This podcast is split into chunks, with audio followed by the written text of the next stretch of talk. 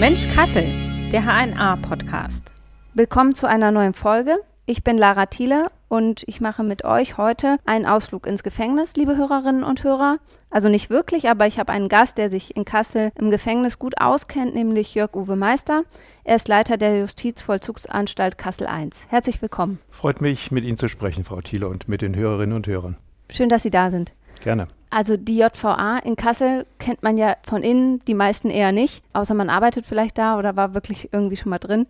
Von außen sieht man sie dann immer so im Vorbeifahren, aber weiß eigentlich so gar nicht genau, was passiert da drin, was wird da eigentlich alles so gemacht. Und dann gibt es ja auch nochmal diesen Unterschied JVA Kassel 1 und 2. Was sind das für unterschiedliche Bereiche? Können Sie das erklären? Ja, die JVA Kassel 1 und die JVA Kassel 2 haben im Grunde genommen, was die Gefangenen angeht, Gefangene mit gleichartigen Straftaten, hohe Freiheitsstrafen für Gewaltstraftaten, auch Tötungsdelikte. Die JVA Kassel II, Sozialtherapeutische Anstalt, hat allerdings ein besonders verdichtetes Therapiekonzept. Und äh, die JVA Kassel II ist insofern auch eine Sondereinrichtung, denn sie nimmt Gefangene aus ganz Hessen auf, die mit entsprechenden Voraussetzungen, das heißt Therapiewilligkeit, Therapiefähigkeit dort aufgenommen wird. Und diese Gefangenen, äh, wie gesagt, haben vorwiegend Gewaltstraftaten, darunter natürlich auch Sexualstraftaten begangen wohnen dort in Wohngruppen und wie gesagt in einer besonderen Dichte der therapeutischen Begleitung und Behandlung.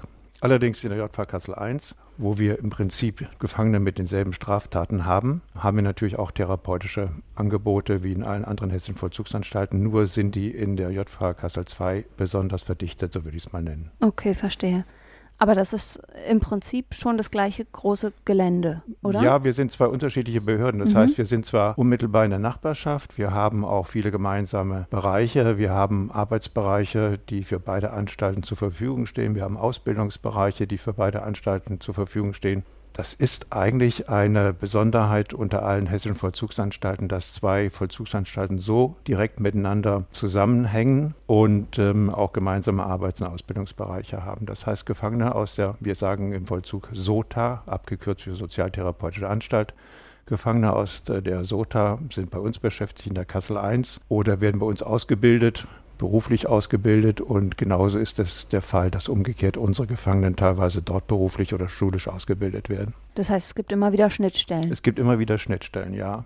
Jetzt haben Sie es schon ein bisschen angedeutet, aber wer sitzt genau in der JVA 1 und können Sie auch sagen, wie viele da im Augenblick sind? Ja, also zunächst mal die JVA Kassel 1 wird meist verbunden mit der alten Anstalt in Wehlheiden. Das ist auch richtig. Diese Anstalt, die 1882 eröffnet wurde, damals das modernste von den modernen.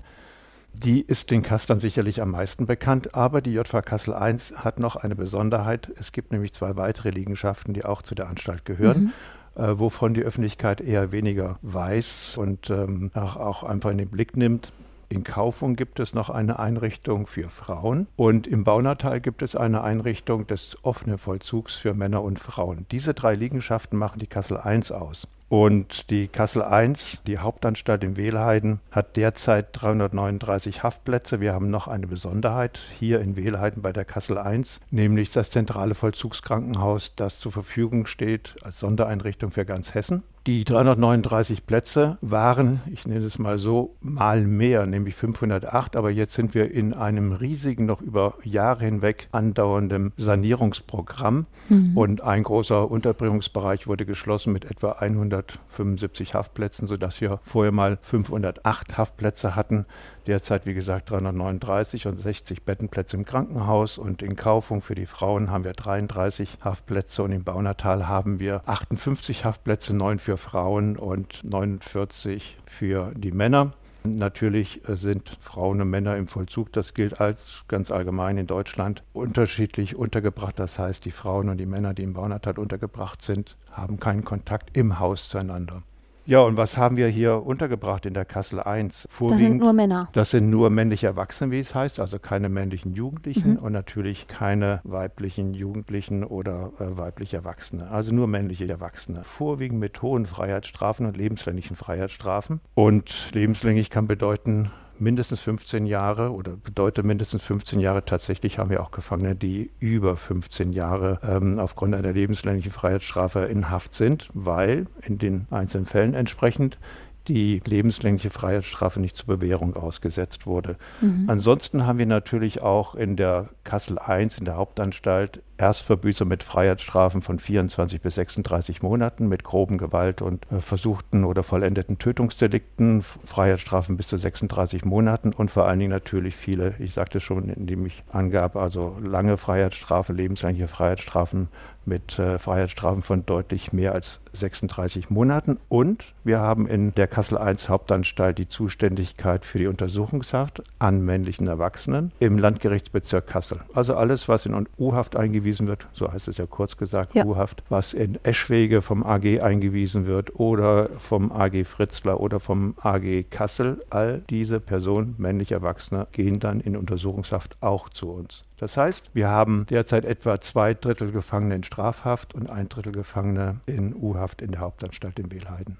Und jetzt haben Sie gesagt, die Plätze sind durch den Umbau auch ja. reduziert. Das reicht aber trotzdem immer aus, also es wird nicht zu eng. Nein, also wir haben in Hessen glücklicherweise eine Belegungssituation, die noch tolerabel ist und insofern kommen wir noch mit den Haftplätzen und den tatsächlich belegten Plätzen ganz gut zurecht. Mhm. Sie hatten den Krankenhausbereich angesprochen. Ja. Das heißt, wer erkrankt in Haft, also aus ganz Hessen, der landet dann immer in Kassel, oder? Ja, manchmal letzten Endes. Die großen Anstalten, Weiterstadt beispielsweise oder Butzbach, haben auch Bettenabteilungen.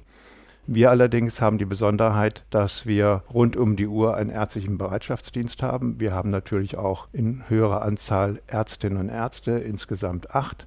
Wir haben auch einen größeren Personalkörper, was den Krankenpflegedienst angeht. Da haben wir, meine ich, derzeit 38 Beschäftigte, also Krankenschwestern, Krankenpfleger. Und wir haben die Besetzung dieses Vollzugskrankenhauses rund um die Uhr und das haben nicht alle Anstalten. Wenn also in den anderen Anstalten jemand dort nicht mehr, auch mit der Apparatetechnik, die dort vielleicht nicht so vorhanden ist wie bei uns, nicht mehr behandelt werden kann oder wenn es eine rund um die Uhr Betreuung braucht, dann kommen die zu uns. Und wenn auch unsere Möglichkeiten nicht mehr ausreichen, dann werden die Gefangenen natürlich auch in externe Krankenhäuser verbracht, auch hier im Stadtbereich Kassel. Das kommt immer wieder vor. Wir haben im Grunde genommen schon in allen Kasseler Krankenhäusern auch Gefangene untergebracht, die natürlich dann von den Bediensteten bewacht werden, auch rund um die Uhr. Und schwere Erkrankungs- oder Unfallfälle aus dem Vollzug, die von vornherein nicht mehr bei uns aufgenommen werden können, die werden natürlich dann auch von den anderen, Kranken, äh, anderen Justizvollzugsanstalten gleich in externe Krankenhäuser verbracht und dort entsprechend bewacht. Aber das heißt, man liegt dann nicht normal im Krankenhaus, wenn man jetzt bei Ihnen nicht mehr betreut werden kann und in ein anderes Krankenhaus muss, sondern wird immer irgendwie überwacht von. Ja, also ähm, solange eine Person in Haft ist und der Haftbefehl auch nicht außer Vollzug gesetzt wird, oder anderweitig die Haft unterbrochen wird, ist selbstverständlich, dass die Inhaftierten rund um die Uhr bewacht werden im Krankenhaus. Und das heißt, in dem Krankenhaus wird dann immer abgewogen, können wir den Patienten jetzt noch betreuen oder genau, genau. muss er verlegt ja, werden? Also das hängt von der Apparatetechnik ab, es hängt von den Fachkenntnissen natürlich auch der Ärzte ab. Und wir haben ansonsten natürlich auch im Krankenhaus Honorarärzte, die regelmäßig reinkommen ob das HNO ist, Augenarzt beispielsweise.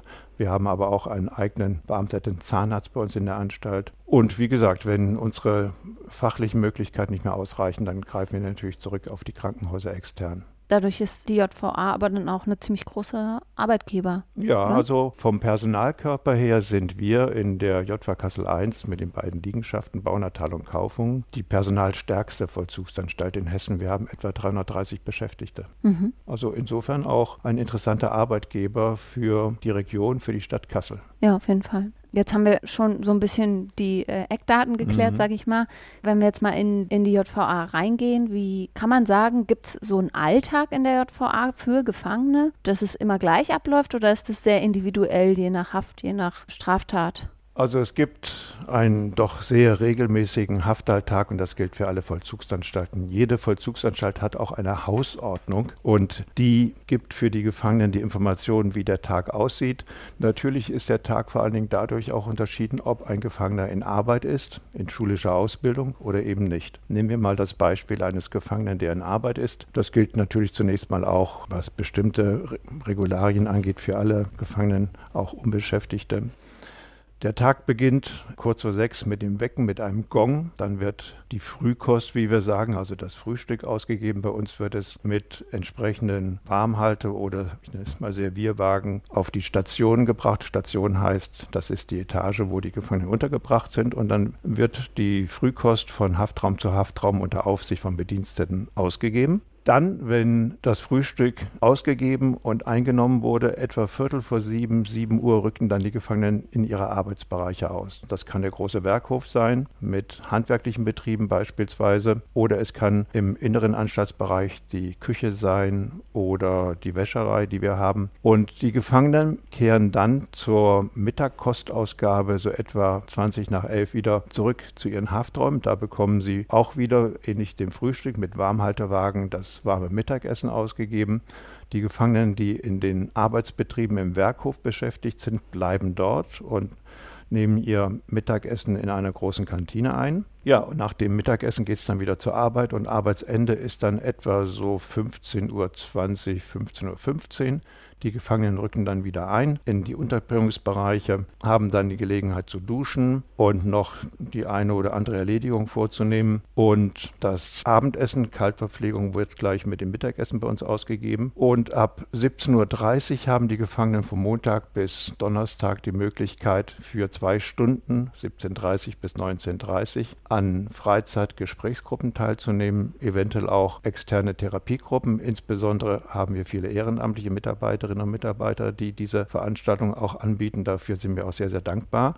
Oder sie machen Sport beispielsweise auch in der Zeit von 17.30 bis 19.30 Dann kehren die Gefangenen wieder zurück aus diesen Gruppen oder aus der Sporthalle von der Nachbaranstalt. Und ähm, dann ist Einschluss kurz vor 8, jedenfalls 20 Uhr sind dann die Gefangenen wieder unter Verschluss. Das ist der normale Werktag der Gefangenen. Und die Gefangenen, die eine schulische Maßnahme besuchen, die laufen ähnlich wie auch die Gefangenen, die in Arbeit sind. Wer an diesen Maßnahmen nicht teilnehmen möchte, das sind Angebote, der hat dann entsprechende andere Angebote, vormittags beispielsweise für die unbeschäftigten Gefangenen Sportangebote. Mhm. Okay. Aber der größte Teil der Gefangenen ist in Arbeit, also in einer Beschäftigung, eventuell auch in einer beruflichen oder in einer schulischen Ausbildung. Und Werkhof und die, also alles, was arbeitsmäßig und ausbildungsmäßig mhm. möglich ist, findet auf dem Gelände der JVA statt. Ich verlasse das nicht genau, als Gefangener. Genau. Mhm. Und auch wenn ich jetzt sagen würde, nach acht, ich will noch mal Sport machen, muss ich das in meiner Zelle machen. Ja, gut, ähm, da ist natürlich die Möglichkeit sehr begrenzt in dem Haftraum. Ja. Aber wer dort Liegestütze machen will, der kann das machen oder seine Knie beugen. Aber ansonsten ist das Sportprogramm doch ziemlich groß angelegt und die Gefangenen, die Sport machen möchten, können bis zu dreimal in der Woche Sport machen. Und ansonsten können die natürlich sich auch sportlich bewegen, zumindest laufen oder auch ihre Leibesübung machen im Rahmen der sogenannten Freistunde. Das ist der Hof Hofgang eine Stunde, die jedem Gefangenen jeden Tag zusteht. Mhm. Gibt es auch Gefangene, die aus diesem Angebot rausfallen, die nicht arbeiten dürfen oder die nicht äh, Freigang genießen dürfen aus Gründen der Haft oder? Ja, zunächst mal in Hessen gilt nach dem hessischen Strafvollzugsgesetz, dass arbeitsfähige Insassen bis zum Alter von 65 Jahren, also dem normalen Rentenalter, zur Arbeit verpflichtet sind. Mhm. Natürlich ist es so, dass wir Gefangene, die die Arbeit verweigern und nicht arbeiten möchten, auch nicht zur Arbeit zwingen. Das ist ein Angebot, das von den meisten Gefangenen auch angenommen wird. Wir täten uns selber auch keinen Gefallen, wenn wir einen Gefangenen zur Arbeit zwingen würden, nur weil er nach dem Gesetz im Grunde genommen dazu verpflichtet wäre. Natürlich ziehen wir Gefangene nicht zur Arbeit heran, beziehungsweise wir lassen sie nicht zu, wenn sie nicht sozial verträglich sind. Das heißt, wenn sie nicht untereinander gut miteinander zurechtkommen. Also wenn Gefangene darunter wären, die sehr aggressiv auftreten, auch gegenüber Mitgefangenen, auch gegenüber Bediensteten, dann würden wir die natürlich nicht in eine Arbeit hineinnehmen, wo es gerade auch wichtig ist, als Grundlage für ein vernünftiges Zusammenarbeiten, dass man verträglich zueinander ist. Also. Diese Gefangenen beispielsweise fallen raus aus der gemeinschaftlichen Arbeit. Da können wir bestenfalls versuchen, das machen wir natürlich auch, über ergotherapeutische Maßnahmen diese Gefangenen an eine normale Arbeit heranzuführen. Es gibt ja auch diesen, also hört man vielleicht immer mal bei Urteilen diesen Begriff der Sicherungsverwahrung. Gibt es sowas auch in der JVA 1? Das gibt es bei uns nicht. Die Sicherungsverwahrung ist in Hessen konzentriert in der JVA Schwalmstadt, neben der normalen, sage ich mal, Unterbringung auf der Grundlage von Freiheitsstrafen. Sicherungsverwahrung heißt ja auch nicht, dass es Gefangene sind. Es sind Untergebrachte. Mhm. Und wir haben natürlich auch Gefangene, die eine Freiheitsstrafe verbüßen, bei denen aber schon im Anschluss an die Freiheitsstrafe eine Sicherungsverwahrung vorgesehen ist. Und die okay. gehen dann, wenn die zeitliche Freiheitsstrafe verbüßt ist, nach Schwalmstadt in die Einheit für die Sicherungsverwahrten, sprich für die Untergebrachten dort. Werden dann verlegt, weil das hier in Kassel nicht möglich ist. Genau. Das mhm. ist die einzige Einrichtung der Sicherungsverwahrung äh, für männliche Erwachsene in Hessen. Mhm. Schwarmstadt. Jetzt hatten Sie schon angesprochen, eben gerade diesen Punkt, wenn es Gefangene gibt, die nicht sozial verträglich sind, mhm. die sich aggressiv gegenüber anderen Gefangenen oder Mitarbeitenden zeigen. Gefängnisalltag kennt man, wenn man selbst noch nicht drin gesessen hat, natürlich eigentlich nur aus dem Fernsehen, wo dann immer Schlägereien mhm. und wilde Rangeleien stattfinden. Passiert das tatsächlich hin und wieder, dass dann Gefangene aggressiv werden, dass man Sicherheitspersonal einsetzen muss? Oder bleibt das bei Ihnen die Ausnahme? Es passiert, aber es passiert selten. Also ich erlebe, dass der Haftantrag doch sehr, sehr planvoll und geordnet verläuft. Das betrifft einmal das Verhalten unter den Gefangenen selber und das betrifft natürlich auch den Umgang der Bediensteten mit den Gefangenen. Natürlich haben wir auch immer Vorkommnisse, immer wieder mal, aber doch eher selten, dass Gefangene miteinander in Konflikt geraten. Und da gehen die Bediensteten natürlich auch schnell dazwischen. Äh, sie bekommen das ja mit, beispielsweise beim Hofgang, wenn so etwas passieren sollte oder auch am Arbeitsplatz. Es gibt natürlich dann auch Reaktionen darauf. Alles, was strafrechtlich von Relevanz ist, bringen wir auch zur Anzeige bei der Staatsanwaltschaft und wir haben dann natürlich auch noch die Möglichkeit mit Disziplinarmaßnahmen, die uns nach dem Strafvollzugsgesetz äh, an die Hand gegeben sind, auch darauf zu reagieren. Aber es ist absolut nicht an der Tagesordnung. Und äh, auch das Verhalten gegenüber den Bediensteten ist im Großen und Ganzen ein recht ordentliches, wobei man aber doch feststellt, und das betrifft nicht nur die Erfahrung, die wir in der JV Kassel I machen, eine Erfahrung, die man auch allgemein in der Gesellschaft macht, die Respektlosigkeiten haben zugenommen also Beschimpfungen, Beleidigungen, die sich die Vollzugsbediensteten anhören müssen, die ihnen an den Kopf geworfen werden. Aber es erleben Lehrerinnen und Lehrer, das erlebt die Kassiererin im Supermarkt, das erlebt der Busfahrer leider, diese Respektlosigkeiten und Egoismen und ähm, ja, Unverschämtheiten. Das findet äh, im Gefängnis natürlich genauso statt und insofern mhm. sind wir wirklich ein Spiegelbild dessen, was draußen auch passiert. Das heißt, würden Sie sagen, ist so in den letzten Jahren oder in welchem Zeitraum? Ja, ja, in den letzten Jahren, also sicherlich mhm. in den letzten zehn Jahren, vielleicht auch darüber hinaus. Ich denke, das kann jeder, der mit Menschen zu tun hat, der mit Kunden zu tun hat, wie gesagt, ob in einem Geschäft oder auch im Rahmen der Ausbildung, einer Schule, an Ämtern und die Polizeibeamten, die es draußen auf der Straße erleben, Taxifahrer, all diese Menschen können das ganz, sich, ganz sicherlich bestätigen, dass das ein Phänomen ist, das in den letzten Jahren zugenommen hat. Würden Sie sagen, die Arbeit als Mitarbeiter, Mitarbeiterin im Gefängnis, da gibt es ja auch verschiedene Bereiche, ist dadurch auch eine gefährlichere oder eine, wo man ein bisschen mehr aufpassen muss, mit einem höheren Gef Risiko verbunden? Gefährlicher würde ich nicht sagen, belastender ist es. Ne? Damit konfrontiert zu werden, was wir auch feststellen, auch nicht nur in meiner Anstalt, also auch in anderen Anstalten bundesweit, dass die Anzahl der Gefangenen mit psychischen Auffälligkeiten zunimmt. Und das ist auch etwas, was auch von der Gewerkschaft der Vollzugsbediensten immer wieder thematisiert wird und zu Recht thematisiert wird. Oft mit Drogenhintergrund. Insofern, es ist belastender geworden für alle Beschäftigten, ja. Hat man als Beschäftigter auch besondere Bedingungen? Also gehe ich ganz normal an meinen Arbeitsplatz und setze mich einfach an den Bürotisch oder nehme die Arbeit in der Küche auf oder am Werkhof oder wo auch immer? Oder gibt es bestimmte Sicherheitsvorkehrungen auch für die Mitarbeitenden? Also Sicherheitsvorkehrungen und äh, der Blick auf Sicherheitsbelange gilt für alle Beschäftigten, das ist ganz klar. Natürlich haben wir eine Aufgabensplittung je nach Funktionsgruppe, die der eine oder die andere angehört. Die große Gruppe in jedem Gefängnis, bei uns sind es rund 200 Beschäftigte arbeiten im uniformierten Dienst. Wir nennen das allgemeiner Vollzugsdienst. Das ist die Funktionsgruppe, die am engsten mit den Gefangenen zusammenarbeitet und im Stationsdienst im Grunde genommen den ganzen Tag mit dem Gefangenen in Kontakt ist. Mhm. Das ist auch die Gruppe, die diese Belastungen am stärksten erfährt, weil der Kontakt zu den Gefangenen natürlich der unmittelbarste ist. Aber Sicherheitsaspekte zu beachten gilt auch für alle anderen Berufsgruppen, die bei uns beschäftigt sind. Für die Sozialarbeiterinnen, für die Psychologen, für die Ärztinnen und Ärzte, auch für die Seelsorger beispielsweise und für das Verwaltungspersonal, wie ich ihm beispielsweise angehöre, und für die Handwerksmeister. Also Blick auf Sicherheit gilt für alle. Die Aufgaben, was Sicherheit zu gewährleisten bzw. Sicherheitsfragen zu überprüfen angeht, da gibt es natürlich unterschiedliche Aufgabenzuschreibungen. Das gilt insbesondere insbesondere wieder für den allgemeinen Vollzugsdienst, also für den Stationsdienst, der die Kontrollen in den Hafträumen durchführt. Die äh, Bediensteten des allgemeinen Vollzugsdienstes führen die Sonderkontrollen durch. Sie führen auch die Kontrollen an den Gefangenen durch.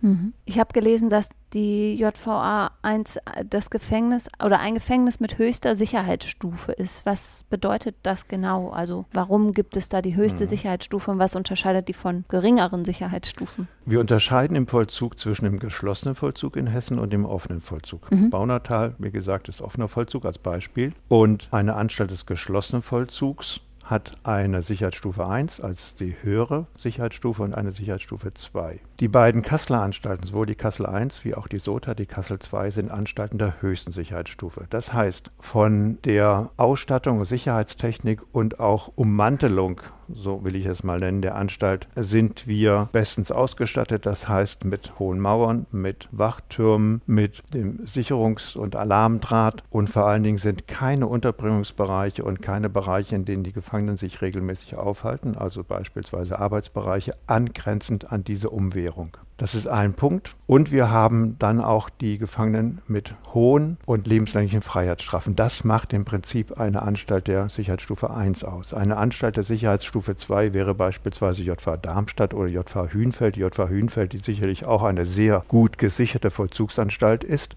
aber dort werden beispielsweise nicht Gefangene aufgenommen mit lebenslänglichen Freiheitsstrafen. Das macht also auch den Unterschied zwischen Sicherheitsstufe 1 und Sicherheitsstufe 2 aus. Aber eins darf ich sagen, es wäre ein Trugschluss zu meinen, dass eine Sicherheitsstufe 2 Anstalt weniger sicher wäre als eine Sicherheitsstufe 1 Anstalt. Okay wenn man jetzt auf die Zellen blickt, sind das dann immer Einzelt oder ich weiß nicht, ob Sie Zellen sagen, Zimmer der Gefangenen? Ja, eigentlich sagen wir Hafträume, Hafträume, aber Zellen zu sagen, das ist auch in Ordnung. Teilweise sagen wir das ja auch so Einzelzelle oder mhm. Doppelzelle, sagen wir. Das heißt, es gibt verschiedene Modelle, also man ist manchmal zu zweit, manchmal alleine. Ja, genau. Ich gehe nochmal auf die Zahl 508 zurück, weil ich das am sichersten sagen kann vor Beginn der Baumaßnahme und Sperrung mhm. und ähm, Leerung des einen Flügels, als wir noch 508 Haftplätze hatten, hatten wir 408 Haftplätze als Einzelzelle oder Einzelhaftraum und die übrigen 100 Haftplätze verteilten sich auf Doppel- oder Dreierhafträume, die dann natürlich entsprechend größer sind.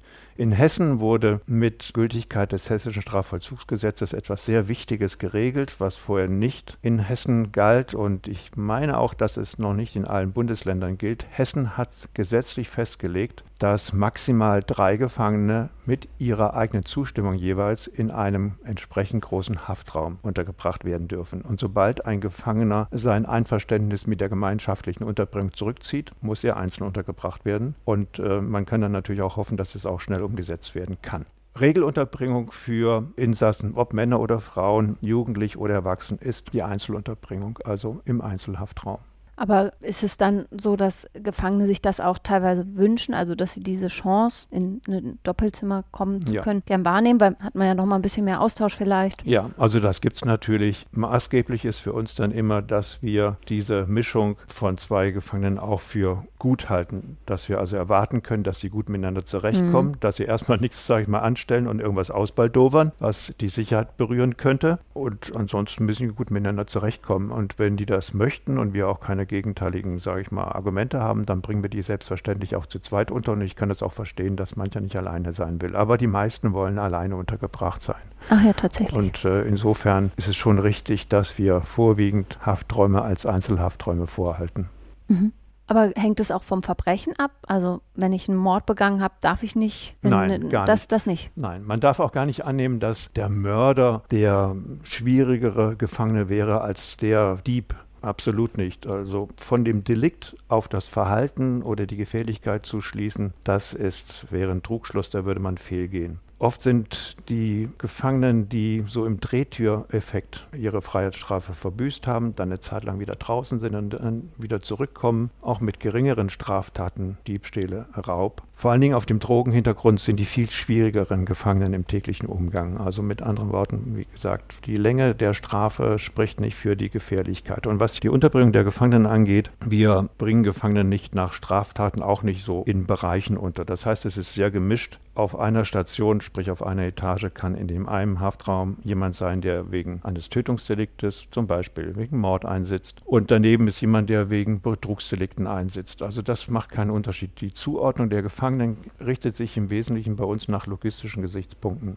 Klar, die Untersuchungsgefangenen, das ist gesetzlich vorgegeben, müssen getrennt untergebracht mhm. sein von den Strafgefangenen. Von den derzeit betriebenen drei Flügeln, ursprünglich waren es vier, wie gesagt, der eine ist ja geschlossen, haben wir zwei Flügel vorgesehen für die Unterbringung von Strafgefangenen und einen Flügel für die Unterbringung von Untersuchungsgefangenen. Aber ansonsten sind es logistische Gesichtspunkte. Beispielsweise Gefangene, die in der Küche oder in der Wäscherei arbeiten, sind in Nähe zueinander untergebracht, sodass man die auch gruppenweise dann leicht zu den entsprechenden Arbeitsplätzen führen kann. Andere Gefangene wiederum, die in schulischen oder berufsbildenden Maßnahmen untergebracht sind, sind auch eher zusammengenommen auf einer Station. Dann haben wir Gefangene, die in den Werkbereichen schaffen, in der Schreinerei, in der Schlosserei oder in der Fahrradwerkstatt.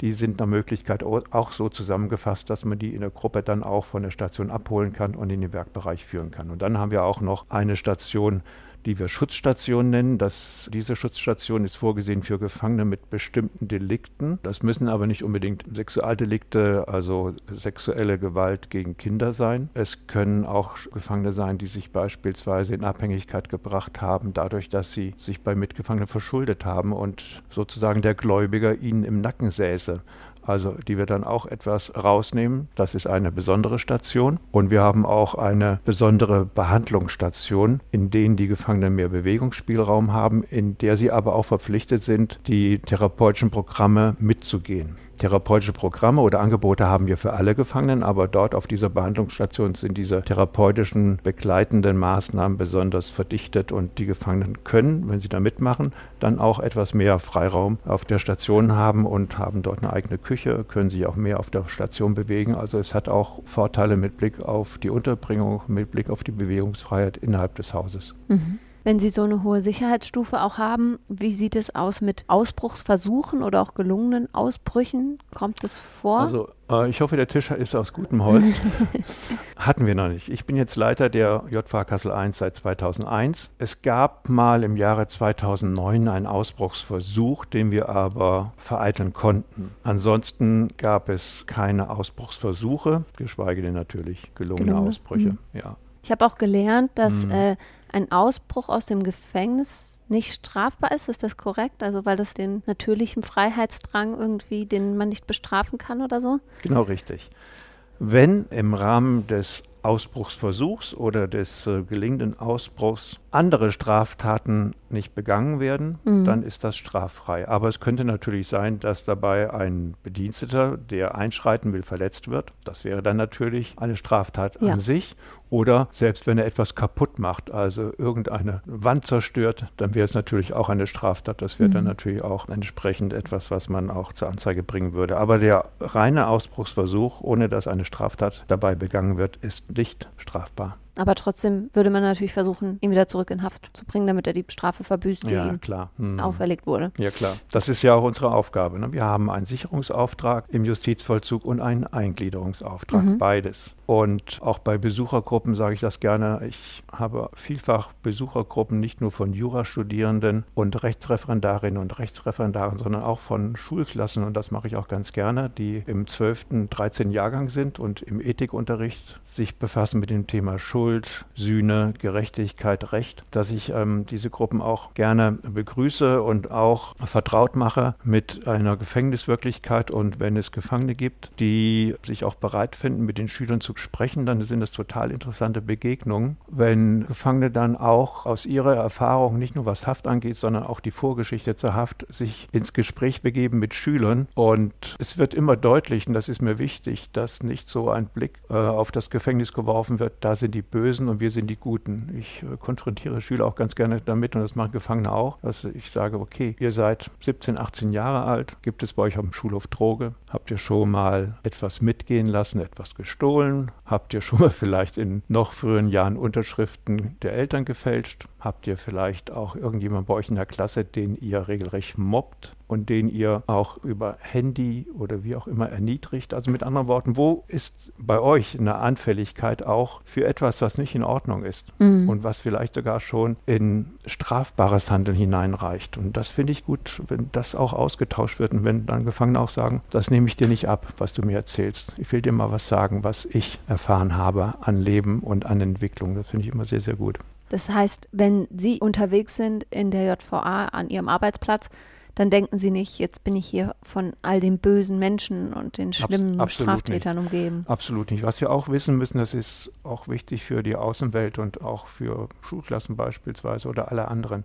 Die Gefangenen haben soziale Kompetenzen wie wir auch. Sie haben ihre Möglichkeiten und ihre Fertigkeiten natürlich auch zum Begehen von Straftaten eingesetzt. Aber sie haben genau wie wir Wünsche ans Leben, sie haben Enttäuschung im Leben hinter sich gebracht, sie haben Träume, Sie sind Kinder von Eltern, sie sind Eltern von Kindern, also sie sind in Lebensbezüge eingebunden, größtenteils wie wir auch. Und das muss man sich vor Augen halten. Und das ist wichtig auch im, im, Bewusstsein zu haben, wenn man mit Gefangenen auch umgeht. Und deshalb ist es für mich auch nicht so, dass ich es so empfinde, wir sind vom Bösen umgeben. Absolut nicht. Böses haben die Insassen getan. Sie sind auch schuldig geworden. Aber um schuldig zu werden, muss man keine Straftat begehen. Schuld kann man auch im privaten Leben, ohne eine Straftat begangen zu haben, empfinden.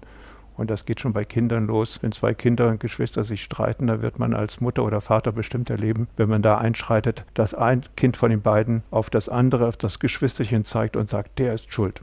Also es menschelt im Gefängnis und das ist wichtig, sage ich mal, auch als Grundeinstellung gegenüber den Insassen. Das mhm. nicht zu vergessen. Das heißt auch manchmal ein Stück weit Person und Tat zu trennen? Ja, muss man, ja. Was ist denn eigentlich das Ziel? Also Aufgabe hatten Sie eben schon kurz gesagt, aber ist das Ziel, also ich könnte mir vorstellen, Bestrafung ja, aber ja irgendwie auch Reintegration in die Gesellschaft, also ja. dass man, mhm. wenn man rauskommt, nicht ja. völlig verloren ist. Klar, einmal der Sicherungsauftrag, das heißt, äh, wenn jemand durch ein Gericht zu einer Freiheitsstrafe, die absetzen muss, verurteilt wurde, ist natürlich unsere Aufgabe auch zu gewährleisten, dass das, was ein Gericht angeordnet hat, auch umgesetzt wird. Das heißt, er muss sicher untergebracht sein. Das ist das eine. Aber wir haben zugleich einen Eingliederungsauftrag. Das heißt, wir müssen sehen, dass wir den Gefangenen einfach gesagt besser machen. Das können wir machen, indem wir beispielsweise Defizite aufzuarbeiten versuchen. Das können Ausbildungsdefizite sein, ganz pragmatisch, schulische, berufliche, aber auch vor allen Dingen Verhaltensdefizite. Und da gibt es eine ganze Palette von therapeutischen Maßnahmen, die dazu dienen sollen, Verhalten zu verändern. Und das sind Angebote, die wir den Gefangenen machen und die eine wichtige Grundlage und ein wichtiger Baustein sind, sich einzugliedern nach der Haft in ein Leben, in Verantwortung und ohne Begehung von Straftaten. Das ist das eigentliche Ziel. Die Menschen zu befähigen, zu ermutigen, auch manchmal zur Vernunft zu bringen, keine Straftaten mehr nach der Haftentlassung zu begehen und sozial verantwortlich ihr Leben zu leben. Und fällt es dann manchmal schwer, wenn man sieht, die Person, da dachte man, die hat es ganz gut geschafft und wird dann rückfällig und ist wieder, wieder da, sage ich mal? Ja, die Öffentlichkeit äh, fragt gerne nach den Rückfallquoten. Es mhm. gibt Untersuchungen, die werden aber nicht von uns angestellt. Und dann ist auch mal wieder die Frage, wie heftig ist ein Rückfall? Wann geschieht er? Unmittelbar nach der Haftentlassung? Fünf Jahre später, neun Jahre später? Ist es eine gleichartige, schwere Straftat, die vielleicht zur Inhaftierung geführt wird? Also das ist nicht so einfach zu beantworten. Eins steht allerdings fest würden wir im Vollzug keine Angebote machen, Ausbildungsangebote beispielsweise, therapeutische Angebote, auch Sport- und Freizeitangebote, kann man von einem ausgehen, dass der Mann oder die Frau mit geringerer Wahrscheinlichkeit, nenn es mal so, geläutert aus der Haft rausgeht. Also selbst der Rückfall und die Rückfallquoten, die es gibt, hält uns nicht davon ab, weiter das Konzept aufrechtzuerhalten und auch fortzuentwickeln, Angebote in jeder Beziehung zu machen. Denn ohne Angebote können wir eins wissen, es wird nicht besser. Aber wir sind auch keine Waschanlage, durch die die Gefangenen durchgeschleust werden und sie kommen sauber sozusagen raus. Nein, das kann man auch nicht erwarten. Und auch im normalen menschlichen Leben wird man feststellen, dass man sich vielleicht Vorsätze vorgenommen hat und dann doch feststellt, dass man wieder in den alten Schlendrian, den man eigentlich verlassen wollte, wieder zurückfällt. Und nicht nur zu Silvester und Neujahr. Das stimmt. Vielleicht noch zum Abschluss so einen kleinen Ausblick. Sie haben schon gesagt, die Haftanstalt an sich ist relativ alt, 1882 eröffnet, äh, wird jetzt gerade groß, genau, groß umgebaut und saniert. Mhm. Sie haben schon gesagt, dafür müssen Teile auch geschlossen werden. Wie sieht das aus? Also es wird grundsätzlich modernisiert, kommen auch irgendwie neue Bereiche hinzu, oder? Die Haftplatzzahl wird später geringer sein, so etwa 400 nach derzeitigem Stand, also nicht mehr 508 in der Hauptanstalt. Aber vor allen Dingen werden die Arbeitsbedingungen für die Bediensteten und zu gleichen Teilen die, Unterbringungsbedienste, äh, die Unterbringungsbedingungen für die Gefangenen besser werden. Die Anstalt ist technisch äh, natürlich auf einem alten Stand. Das betrifft insbesondere Strom, Wasser, Heizung. All das muss auch äh, auf den aktuellen Stand gebracht werden. Wir werden dann aber auch mehr Freizeit- und Gruppenräume für die Gefangenen haben. Wir werden Duschen auf den Stationen haben, was wir derzeit in der Hauptanstalt noch gar nicht haben. Wir haben große Gemeinschaftsduschen, durch die alle Gefangenen geschleust werden müssen. Und wir werden vor allen Dingen auch vernünftige, bessere Arbeitsbedingungen für die Bediensteten haben auf der Station. Wenn Sie bei uns auf der Station wären und würden diese kleine Kabine sehen, die immer wieder auch Aufenthaltsort für den ähm, Bediensteten ist, dann würden Sie sagen, das ist nicht mehr zeitgemäß. Also mhm. da muss sich etwas ändern. Und insofern kommt die Sanierung nicht nur dem technischen Stand entgegen und bringt es auf ein Update, was heute zeitgemäß ist. Es ist auch eine Verbesserung der Arbeitsbedingungen für die Bediensteten überfällig und für die Unterbringung und auch Beschäftigung der Gefangenen.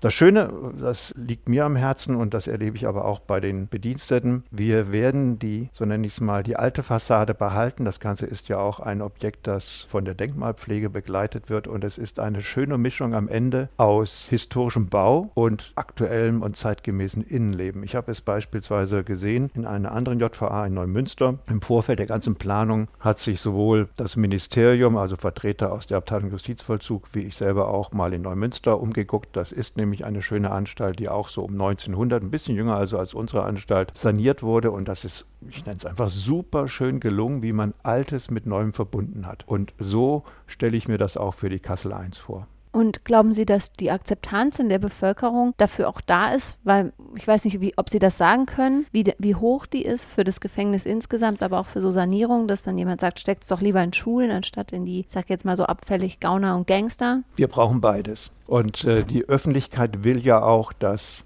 Fehlverhalten Unrecht gesühnt wird. Das ist auch ein Aspekt der Bestrafung, also die Stärkung des Rechtsempfindens und auch der Verlässlichkeit staatlicher, sage ich mal, Vorgaben und staatlicher Gewalt. Dass es äh, Unrecht gibt und auch verurteilt wird, das will die Öffentlichkeit und insofern muss sie natürlich auch akzeptieren, dass es Gefängnisse gibt. Und es gibt so einen schönen Spruch, der Insasse von heute ist der Nachbar von morgen. Er geht wieder zurück in die Gesellschaft. Also äh, das ist die Regel, dass Gefangene eines Tages aus der Haft entlassen werden, entlassen werden müssen. Dass jemand zeitlebens in Haft bleibt, ist die absolute Ausnahme mhm. und deshalb kann es nur im Interesse der Gesellschaft liegen, dass der, der aus der Haft rausgeht, ja tatsächlich im besten Falle ein guter Nachbar werden kann.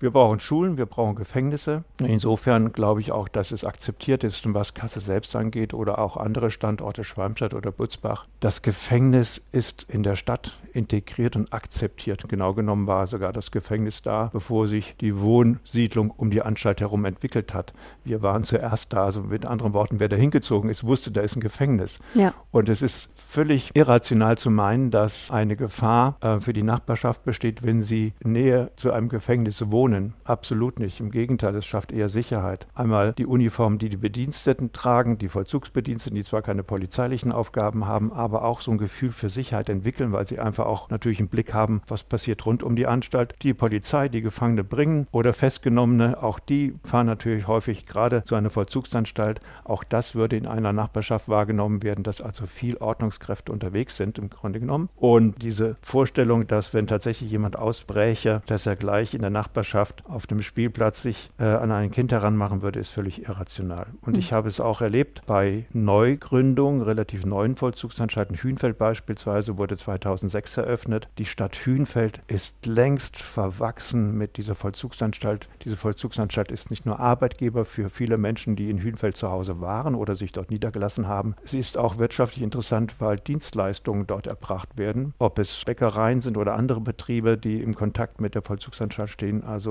ich kann nur sagen, das Zusammenleben mit Vollzugsanstalten ist gut. Und wer da Skepsis hat, dem kann ich sagen, die muss er nicht haben, die wird er schnell verlieren, wenn er sich die tatsächlichen Verhältnisse vor Ort mal anschaut. Ja, das ist doch ein ganz gutes Schlusswort. Vielen Dank, dass Sie heute da waren und einen Einblick gegeben haben. War sehr interessant. Gerne. Und eins, wenn ich das noch anschließen ja, darf. Klar. Wir haben ja mit den 330 Beschäftigten JV Kassel I ein riesig breites Spektrum. Ich habe es ja schon gesagt, wir haben Vollzugsbedienstete, die oft einen ganz anderen Beruf erlernt hatten und dann irgendwann in den Vollzug gegangen sind. Ein kaufmännischen, ein handwerklichen. Wir haben Sozialarbeiter, wir haben Psychologen und wir haben den ärztlichen Dienst und wir haben 22 Handwerksmeister, Schreinermeister, Schlossermeister, Elektromeister, Maurermeister, Bäckermeister, die ausbilden, Betriebe führen und bei Besuchergruppen sage ich das immer so gerne, ob sie nun Jura studieren oder Sozialpädagogik, denkt daran, wenn ihr den Abschluss macht, es gibt den Vollzug. Es ist ein total spannendes Arbeitsfeld und es gibt keinen Betrieb, der so unterschiedlich zusammengestückelt ist aus den verschiedenen Berufsgruppen. Juristinnen und Juristen oder angehenden ähm, Juristinnen und Juristen sage ich gerne, okay, es gibt die Staatsanwaltschaften, es gibt die Gerichte, total interessant, aber es ist von der Ausbildung relativ relativ homogen. Bei uns haben wir diese genannten Funktionsgruppen und das macht die Sache spannend. Und äh, es ist ein Vivarium, eine Lebenswelt, die so interessant ist und äh, so reizvoll ist und wo man auch, sage ich mal, Freude an der Arbeit hat, dass ich nur dafür werben kann, kommt in den Vollzug und zwar auf der Seite der Bediensteten. Nicht auf der Seite der Gefangenen. Ja, so ist es. Mhm. Alles klar. Vielen Dank dafür noch.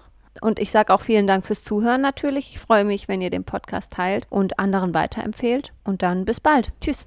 thank you.